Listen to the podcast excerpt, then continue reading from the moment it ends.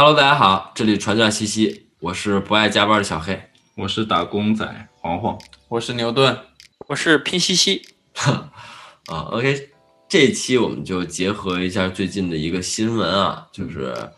关于这个拼多多，然后一个小女孩嗯过劳死的这个一个一个事儿吧。嗯然后因为截止我们刚刚去录这个节目之前，嗯。又出了一条新闻，对，就是拼多多在长沙的一名员工，对。然后跳楼自杀了。嗯。对。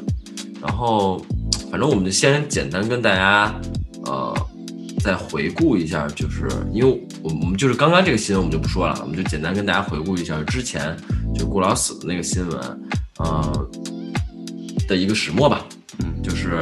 最开始呢，就是小姑娘，然后加班，就是突然就过劳死了，然后呃，这时候呢，知乎上就发了一个问题，然后拼多多的这个官方账号就在这个上面回复了一段特别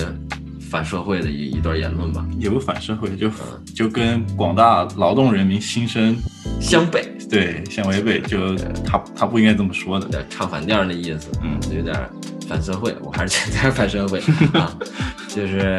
反正发表了一段不太正当的或者说不太合适的一段言论吧。嗯然后之后呢，就拼多多就在可能微博啊或者微信，就官方说了一下说，哎，这段言论不是我们发的。然后知乎呢又光速的给他打了个脸，说你就是就是你你发的。就你丫装发的逼就是你丫发的。嗯然后呢，这时候拼多多，呃，我也没记错，应该是晚上的时候又说，呃，这个还搬出了一个，呃，员工的一个手写的一封信，说啊，这个确实是账号是我们没错，但是这个是我们供供应商员工发的，然后也下面还附了这个供应商员工自己的一个呃自白书，然后写上我哎我这是什么机型儿，我是什么时间啊，确实是因为我没切号，本来想用我自己的号的，然后没切号，不小心就发了啊，二十八秒就删了啊。反正大概事儿就是这么个事儿，然后也是确实是挺可惜的一件事儿。然嗯后我们也想结合这个新闻吧，就跟大家聊一聊。其实我们我们我们也知道，体育圈儿或者说体育行业里面也有这样的一个状况。其实虽然说不太一样啊，但是其实逻辑上还是就矛盾嘛，就是广大劳动人民和这个老板的矛盾。矛盾，就是反映的这个体育圈儿，也就是这个球员嗯和这个，比如说 NBA 那就是联盟和和这个就包括球员工会和这个这个俱乐部的一些矛盾和一些故事吧。对，因为现在广大网友就会在那里声讨拼多多，也就是对吧？看不惯。对，因为我们自己也是这个刀板上的这个鱼肉，嗯对吧？其实这个角度是一样的，就是，嗨，反正这个这个球就传给西西吧，嗯好吧，我们就讲一讲这个体育圈里或者说这个足球、篮球圈里边的这一个劳资纠纷这样一个问题。那个刚才小黑和黄黄他们也说了啊，这个拼多多的事儿，究其核心原因是因为劳方跟资方的矛盾所导致的。然后在我们所知道的这个体育圈里面，其实也有这样的问题，就是最著名的就是 NBA 的劳资协议。然后这里面不知道大家有没有观念跟就觉得 NBA 一个赛季如果算上季后赛要打将近一百场球，是不是有点多？我觉得有点多，尤其对咱们来说，我咱们一周打一场都受不了。受不了，今今天打了一场顶不住了，反正是。还真是你想吧，一个赛季打一百场球，对吧？平均三天一场嘛，一年，然后我还有可能飞外地，嗯对吧？对，就因为就是因为这个，其实 NBA 就我们就拿 NBA 来来举例来说啊，这个球员之间的工作量是很大的。嗯然后呢，所以呢，每次 NBA 它这个就是有 NBA 球员之间有一个工会，工会是可以保护球员之间的利益。然后每次呢，球员的工会就代表劳方，然后会跟资方进行一个谈判，就是关于我既然付出了这么多，一年打了这么多场球，那么呃，我的这个比例分成是不是应该有所调整？嗯呃，现在现行的这个 NBA 的劳资协议呢，是一七年定下来的。这个球员的分成其实从原来的百分之五十九还是五十七，已经降到了呃百分之五十左右。然后呃，这样就面临一个问题，就是 NBA 球员会觉得我付出了这么多，因为你想一个比赛嘛，最终实际上大家买票产生价值去看是看的球员，那么你俱乐部或者是联盟的运营方还是依靠我挣钱的情况下，你觉得要分掉我一半的钱，就觉得这个东西不是很合理，球员会觉得嗯很不公平。我们先简单再和大家说一下这个它分成的这样一个概念，就实际上它就是我可不可以这么理解啊？就比如说你出了一条广告，或者说这个呃拿了多少这个转播费，我这些钱你说的这百分之五十是都要跟球员分的，就这个怎么分的这个情况，我其实还不是特别了解。就是说球员他是该拿工资拿工资，其他这算 bonus 奖金还是怎么回事？就是首先我们知道那个呃球员是签合同，这个你这合同是多少多少钱是这个资方给你给的，但是呢这个这个资方给你这个合同的联盟会有一个管理跟限制，比如说顶薪、中产啊、低产呃就是那种叫什么最低保保障合同之类的这些档位是怎么划分的？它就是把 NBA 所有的整个商业的总收入，呃最常见的就是球票、电视的这个转转播权。还有这个相关的这种体育产品的售卖，把这些东西钱总共加起来，总共挣了所有的钱，然后平摊到三十支球队，算出一个平均值，这个这个值就基本上接近于一个 NBA 中产的条款。这个总共值的百分之五十是全部发放给球员的，这些值再出到三十个球队，是你这个呃这个中产的条款，平均值是你的中产条款。那么如果球员占的比例越高，那么这个中产的条款就越高，那么相对的你能签到这个顶薪就越大。然后如果这个整体的这个就是总的值，比如说是一个亿，然后球员本来是百分之六十、百分之五十九，那么有六千万可以给球员均分的话，呃，那这个值就高。如果这个值下来了，呃，变成百分之五十，那么球员可可可供他发发工资的钱就少了，所以球员相对来说收益就会下降。然后。每次劳方跟资方纠结谈判的点就在于这个值的高和低，就是球员上场的这个时间会影响他们的收入吗？你一场比赛这个球员打了三十分钟还是打了打了二十分钟，这个其实跟你那个平摊下来每一场球能拿到的钱是没关系了。但是你这场球有没有出场，这个钱能不能拿到就有有关系了。我只要上场一分钟，我都有钱拿。这个这个就具体看那个球员的合同怎么签了。比如说，有些有大部分这种球员商业合同签的是非常非常细的。比如说上场捡一个板儿是多少？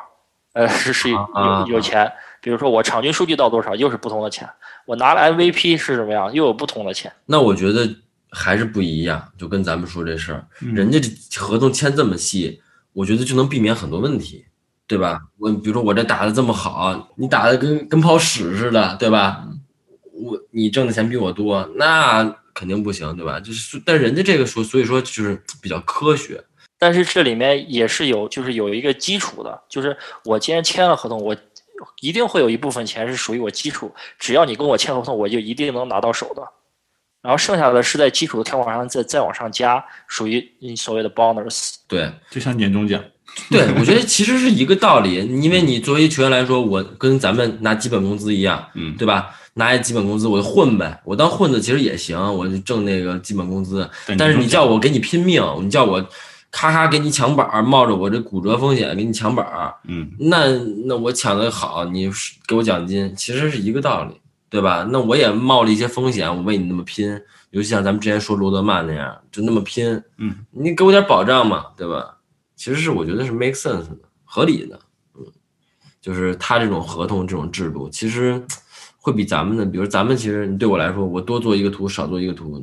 其实钱是一样的。说实话，他们这种还挺科学，挺科学的，我觉得是。说回来，每次 NBA 这个劳资发生纠纷的时候，就会使 NBA 的比赛产生停摆。停摆，嗯，就是我目前在我看球的这个时间跨度内，至少就有两次停摆。嗯，第一次就是。九八年这个乔丹退役那一年，然后刚好这个这个球员就由于这个 NBA 的商业效益在增长，然后球员希望能能分到这个这块蛋糕里更大的份额，所以呢，就关于这个分配配比的问题就闹过一次。当时乔丹已经退役了，然后他依然站在这个劳方。然后我记得他当时喷一个球队老板是这么说：说如果你没有钱去养你这个球队，你就应该把它卖掉。嗯然后后来呢，第二次呢，就就到了那个一二赛季结束，然后呃，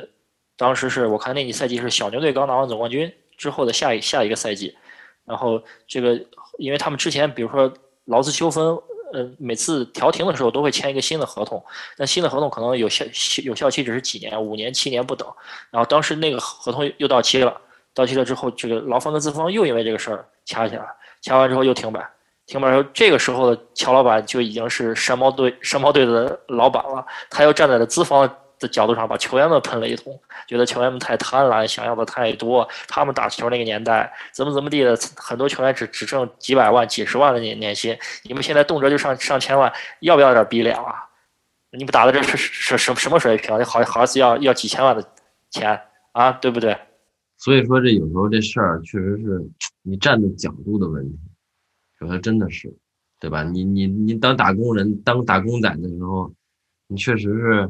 打工人的苦，是吧？你当老板的时候，老板的苦，是吧？唉，也也确实没啥办法。就之前也说了这个 NBA 嘛，但其实我觉得除了这个篮球，还有足球，对吧？就像咱们之前说过，英超其实也有一些这种类似的一些劳务的纠纷，是吧？这个英超劳务的纠纷主要体现在就是这个英超的这个联赛和这个所属的这个职业委员会，它相互之间并不属于一个管辖的关系。呃，就是英格兰足球联盟，职业足球联盟叫 EFL，其实它并并不直接运营和管理英超联赛。英超联赛是九二到九三赛季才刚刚成立了。然后就是因为当时的英超不太认同这个 EFL 的这种电视转转播划分，呃，所以导致他们这些球队全部独立出来，在英冠的基础之上，我说我我们单独成立一个一个一个商业联盟吧，然后我们自己来运营和管理它之间的所有商业行为，不不通过你 EFL 走，然后但是又又归属于 EFL 的一些制度跟规则。比如说升降级啊什么之之类的，然后英超当时就是要跟 EFL 划分权利，一个很重要的原因就是还是钱，大家觉得分分配比例并不合适，呃，英超觉得自己能产生的价值跟效益更多，而你 EFL 给我的这个分成比例，呃，会有损我的商业价值，所以就分开了。那之前其实也提过这个 FIFA 病毒，我觉得这个也可以跟大家科普一下，我觉得稍微也有点关系。就是你好比你现在是个打工仔，对，是你在给你们公司干活的途中，然后比如说你是一个，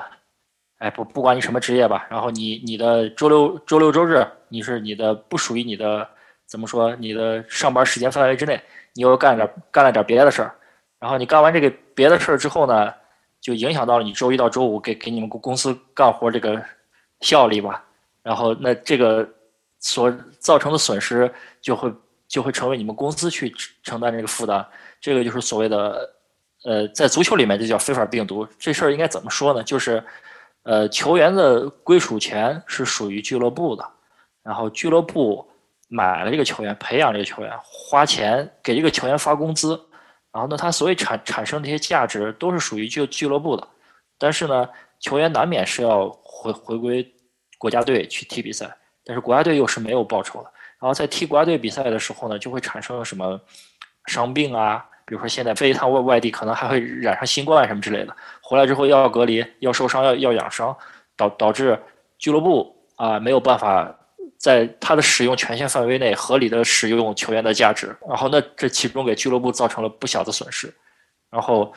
这个事儿就统称为非法病毒。一般就是因为非法组织国际比赛的时候，导致球员造成的非战斗性的减员跟损伤，为俱乐部带来了损失，就是我们所说的非法病毒了。那我觉得他们这个起码还是老板出钱，没有让员工自己出钱，已经我觉得还可以了。对 啊，对吧？就是你起码不是说就是，如果你作为一个球员，你干了不是我俱乐部的事情。出了事情，我概不负责。对，按道理来说，肯定是从资方的角度来说，肯定是资方划不来吧？对啊，对。像好比像我们如果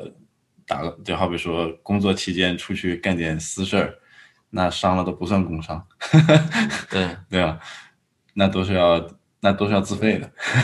按道理来说，应该是国家呀，或者是至少你帮助效力的那个别的业余时间负责的人。对，一般像这种球员的职业合同里会写的非常清楚，就是你代表我这个俱乐部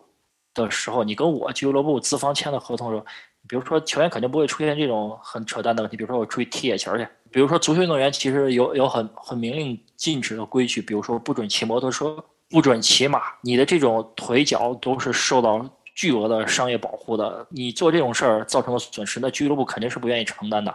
你那你一般都会很明确的写在合同里，你出问题了怎么办？但是你为国家踢比赛这个事儿就很难用合同上划归，没有见过一个职业圈签跟俱乐部签合同说合同里面有一条明确规定说不允许这个球员代表国家踢比赛，或者诸如此类的这个东西，你从感情啊或者是荣誉啊道德上你也没有办法去去把这个事儿剔除掉，对不对？因为我觉得这个事儿其实比较特殊吧，我觉得，而且主要是对吧？别人这个干的都是有价值的事情。对对对对。对，哎，这这个踢一场球好，踢一场球能赚好多钱，然后现在又要为国家争光，对吧？对。我要是在公司里突然有什么国家的人过来找我要为国家效力，那我肯定对吧？义不容辞，也也必须 必须的，必须去。有人要要给我让要让我出一张大会堂海报，免费的，必须必须。的。当然，当然这里面就要就要说，也有一些独特的案例，比如说呃，本泽马球员啊、本泽马这位同学，就是人家就是坚决不为国家法国国家队踢球，啊，原因很简单啊，就是之前本泽马跟几个球员的一些不雅视频露出来了，然后啥不雅视频？就是可能是招妓啊，还是是是什么之类的吧，有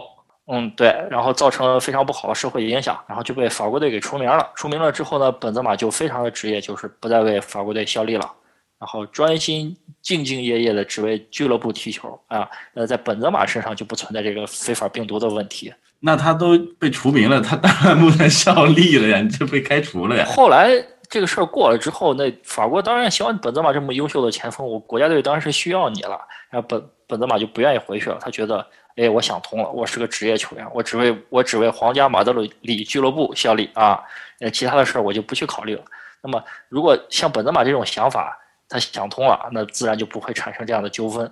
而且本泽马是非常非常职业的，他不但在皇马队兢兢业业踢球，还背下了全世界所有的锅。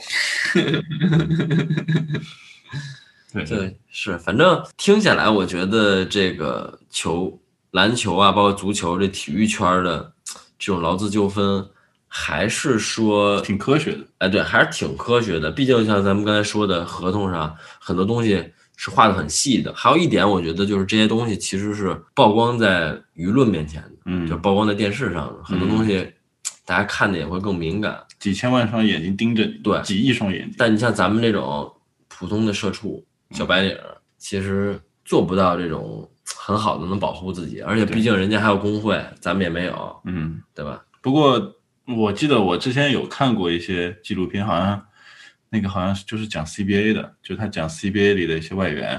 就是有一些好比在美国可能打不上职业联赛，或者说他来自一些别的国家的，嗯，然后他来 CBA 打球，然后其实 CBA 对于球员的保护也没有那么的全面，完善，嗯，对，然没有那么后完善，那些球员其实在这里也受到挺多的一些压榨吧，就是他们在这里，而且也无依无靠。对，然后有些球员在这里倒是找到了一些家的感觉，就跟那个中国球员一起吃饺子呀、包粽子呀 啥的。对，嗯，但是呢，大部分的球员到最后还是就是在这里也受不了。因为多数人还是过来还是为了讨金、捞钱嘛，嗯对吧？你跟他说这些梦想、理想，对于咱们来说，那画大饼，嗯，像我所知道的，其实因为运动员虽然说的确非常的光鲜亮丽啊，就是看起来好像特别的酷炫，但其实像我知道的很多球星，其实说到底是很危险的。对，是，像我以前知道的，对吧？那个开拓者队的罗伊，就是打球特别拼，训练也特别刻苦，最后就一下废了。飞了之后到现在也再也没见过他了，对对吧？其实这个我觉得也算是他们这里就是怎么讲，就是有些因为不可避免的一些压力，所以导致的一些不必要的惨剧。对反正说回来吧，说回就是拼多多这个事儿，嗯，就是因为我们也有一些，我们在私下也其实也聊了很多，就是因为其实我个人，我本质上我觉得，就是每个人还是个人选择的问题，嗯就是说你选择什么样的生活，其实是跟你自己是有很很强的关联的。嗯但是我觉得很大的一个问题点在于说，就比如说这个小姑娘所在的这个互联网行业，包括我所在广告行业，嗯其实是在行业之间有一些默契，或者说一些隐性的规则在。就是你不能说我说的规则没有完全，大家都这样做，对我没有，我完全没有说是贬义的，或者说褒义的，就是是一些习惯或者说约定俗成的东西。嗯，你比如说拿我来说，我要在广告行业做了几年，我现在不太可能说跳到互联网公司，人家也不要我，对吧？我现在想去拼多多，人家也不要我。但是我比如说再说深一点啊，我或者想去电影圈儿或者其他圈儿，我都不现实，我只能在这个圈儿。但这个圈儿其实就有也也有一些自己的问题，比如乙方公司，嗯，就要受一些甲方的一些制约，对吧？包括对时间啊或者项目上的一些限制，对吧？甲方不合理，那你注定也不合理，对吧？你因为你毕竟接人家的项目，所以说这些东西你就是必须要接受的。受他们领股。对你 也不是领悟吧，就是你要是不接受，你就你就别在这行干。那按很多网友说的，对吧？但是我不在这行干，我能去哪儿干？而且你懂吗？这家公司你受不了，去另外一家公司也一样的情况。也一样的情况，因为这个有一些问题，就所以说是行业的问题。嗯所以说说回来，就虽然说是个人选择，但是有一些选择也确实是说是迫不得已没没招儿，真没招儿，是的，挺难的。打工人真的打工魂。那西西怎么看？就是拼多多这事儿。啊，那说说回到这个拼多多这个这个事儿啊，那就我有几点看法。首先就是关于拼多多在那个知乎上的暴雷言论，我觉得，嗯，某种程度上来说也是这个社会的现状，他好像说的也没毛病，尤其是考虑到他是一个资方的这个立场，对吧？然后他发表这样的这种让人让我们这种普通劳动工作者觉得很反感的这种话，好像站在他的立场来看，好像也能理解。这这是我觉得第一点，他作作为一个资方说的这些东西。第二点就是我觉得，呃，就我看到的一些资讯里面有有谈到，就是这个姑娘啊，她她好像自己个人是比较认同她的价值观是比较倾向于，呃，我努力工作，创造创造更多的资本，然后创造更多的财富跟价值。那么她这种这种价值观，我觉得是不是也有点怎么说不太健康吧？所以才导致了她这个悲剧的发生。然后第三个就是我替拼多多稍微辩解一点点，就是我我个人比较倾向于相信拼多多的那个解释，就是说他们这个言论其实是由这个这个所谓的呃合作商所发表出来的，不是他们内部高层人的意思。因为我觉得高层肯定很清楚这个市场环境，说出这样的话，呃，会造成什么样不良的后果。然后再加上呃，如果是有一些内部员工，比如说管理拼多多这个知乎账号的这个人，他蓄意去伤害拼多多这个公司的利益，抹黑拼多多公司的形象，他要发表这样的言论，那他如果说这样的话，那他的职业生涯也就结束，他在各大互联网公司都会混不下去了。所以关于这个事儿，我觉得就有这三点，我觉得是我想想要说的。嗯，是因为这事儿，你说完全是有现在有一种公关操作，就是叫什么逆向操作逆向操作。我觉得这种这种就是我我的意思，这种就是完全不可能，因为它对于品牌来说其实伤害挺大的。就是你你对于我们现在咱来看来说，拼多多这种公司，那绝对是不会劝朋友去的。反正啊，我现在拼多多一身黑，是，而且像我跟之前黄哥聊的啊，嗯，就是拼多多这个关于这个九九六的这个倡导，包括制度，嗯它也是第一批冲在前面的，这是我挺反感的。对他相当于是就是公开表明自己就是九九六，对，不像别的人稍微还要点面子啊，就对虽然也加班，但是并不会在明面上去鼓励这样子的话，大部分人有的时候还能有一丝喘息吧。对，但是他这个就是明面了，通过公司的规章制度来约束你，必须九九六。对，反而就是说，比如说我一开始签合同，我也会告诉你，那我们这儿就是加班厉害，嗯，我们这儿就九九六，你愿不愿意来？嗯，确实像很多网友说的，一帮人后面排着愿意来，嗯，对吧？大厂，嗯，发展啊，确实有可能会发展的很好，有可能对吧？你说大一点儿，这饼画大一点儿，那拼多多有没有可能是下一个投呃字节跳动，或者说是淘宝，淘宝，那都有可能。他现在就在往这方面发展。对，就是都有可能。那你有些人奔着这个目标他拼命什么的，我觉得这事儿也本质上也无可厚非。然后就变成了一个军事竞赛啊，对就变成了就是对吧？你你这么一匹黑马拼上来，那我在前面冲这人不能不能输呀，所以就导致大家都相继的扑向九九六，甚至零零七啊，对对，我觉得这事儿还是想想挺可怕的。是啊我觉得非常可怕的。真的，你要是在那里面，你就会发现，而且我觉得他们也影响到我了。他们都他妈九九六，那我他妈不也得九九六啊？对，就是我觉得只是这种影响会来的慢一点，是吧？其实我觉得这也没有些东西也没啥办法，确实是我们有一些能聊，有些不能聊，就是 有些东西也是我们改变不了的，对吧？一个大环境在这儿，嗯，是啊，就是大家都在飞速的往前跑，对，你也就不能落下，你被落下了，对吧？在这种情况下，不进则退。对，其实我我的一个看法就是说，我觉得像拼多多这样的公司无可厚非，像这样的制度的确大环境就让大家都变得非常的渴望成功。嗯，但是呢，我觉得核心还是在于你得还是得保护个体。嗯就你不能在冲的时候就无谓的让大家去牺牲，嗯，没错，对吧？就是你不能够就是抱着一个去压榨别人的心态去做这个事情，对吧？对你得心跟得跟大家在一条线上，对，这样这样子大家拼起来才会比较的愿意。怎怎么样能确定就是呃劳方跟资方的心是在一一条线上的呢？因为资方的这个逻辑其实很很好判断，就是资方是为了扩充资本，那么劳方有的时候不是这么想，劳方的价值观有可能是很很很多元、很自由的。然后我有时候在想，这个就是这个小姑娘，她她是不是有可能就是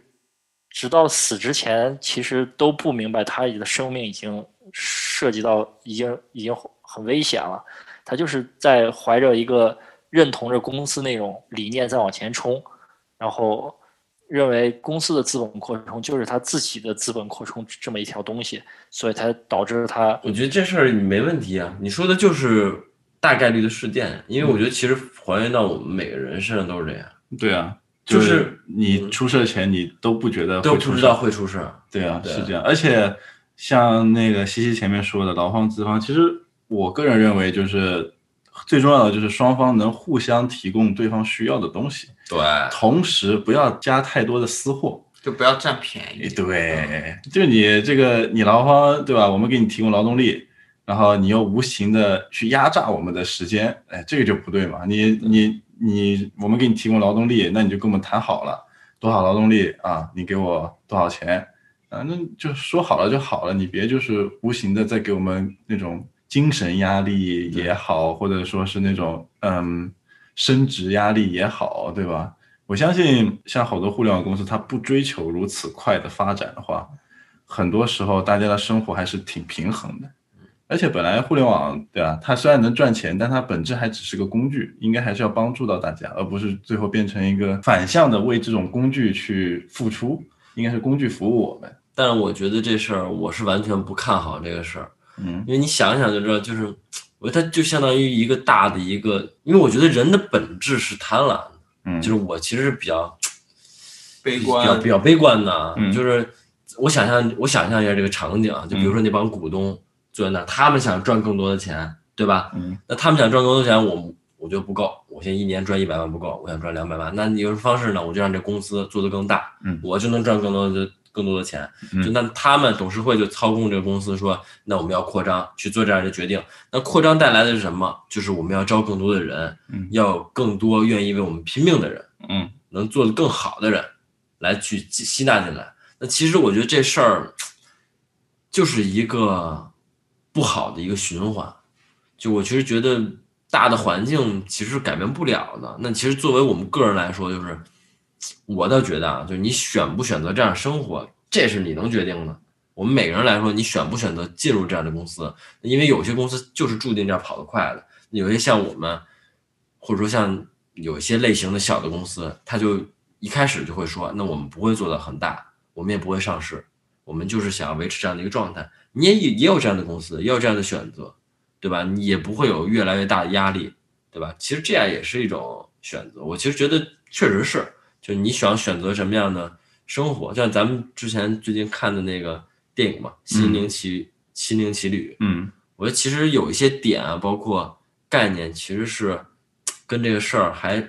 不谋而合，或者说有一些能参考和思考的，对思考的地方。嗯。就我其实觉得就是目标嘛，因为嗯。每个人、每个人的目标都不太一样。就如果说你的目标是只是钱的话，嗯，那你真的可能不能抱怨太多，说你这个工作环境不好，嗯对吧？那如果说我我的工作目标是其他的东西，那那我也没有天天必要去抱怨我的钱不够。我觉得就是没有人，就是跟姑娘一样，就没有人是完美的，也没有一份工作是完美的。重点在于你追求要的是什么。我就我觉得是大概是定这么个点儿。对，而且，但我觉得现在大部分网友在声讨啊，其实我觉得核心还是就是为自己维护个权利嘛。因为你像就像前面西西说的，像那些发达国家，他们也是斗争了很久，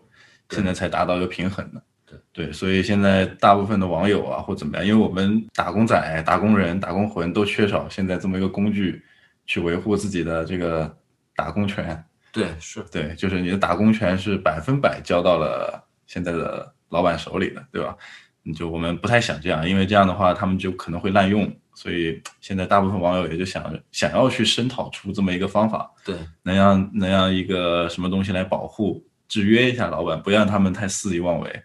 我觉得今天包括提到的这个体育圈儿，或者说这个篮球、足球里边儿的这些合同明细，对这个东西，我觉得还其实没准儿真的有可能可以应用到我们的生活，我们的生活里面，嗯就是把一些东西你框的细一点儿嘛，对啊，对吧？？比如说，你确实是有一些条件说是会超过连续工作十个小时，会有这种，但是我们可能为了人人的人身安全，比如说就到十个小时，嗯或者说十二个小时，嗯那就是一个死亡分割线，不是，或者说就是一个呃绝对分割线，对吧？嗯你超过这条线，你绝对就不能工作，就甭管你有再什么意外，你找人找找其他人干，或者找什么，就是不能干了。或者是索要赔偿，，对，或者类似超过一条线，你就你给给多给点钱。嗯，操，他妈说回来还是钱的问题，对吧？是。就反正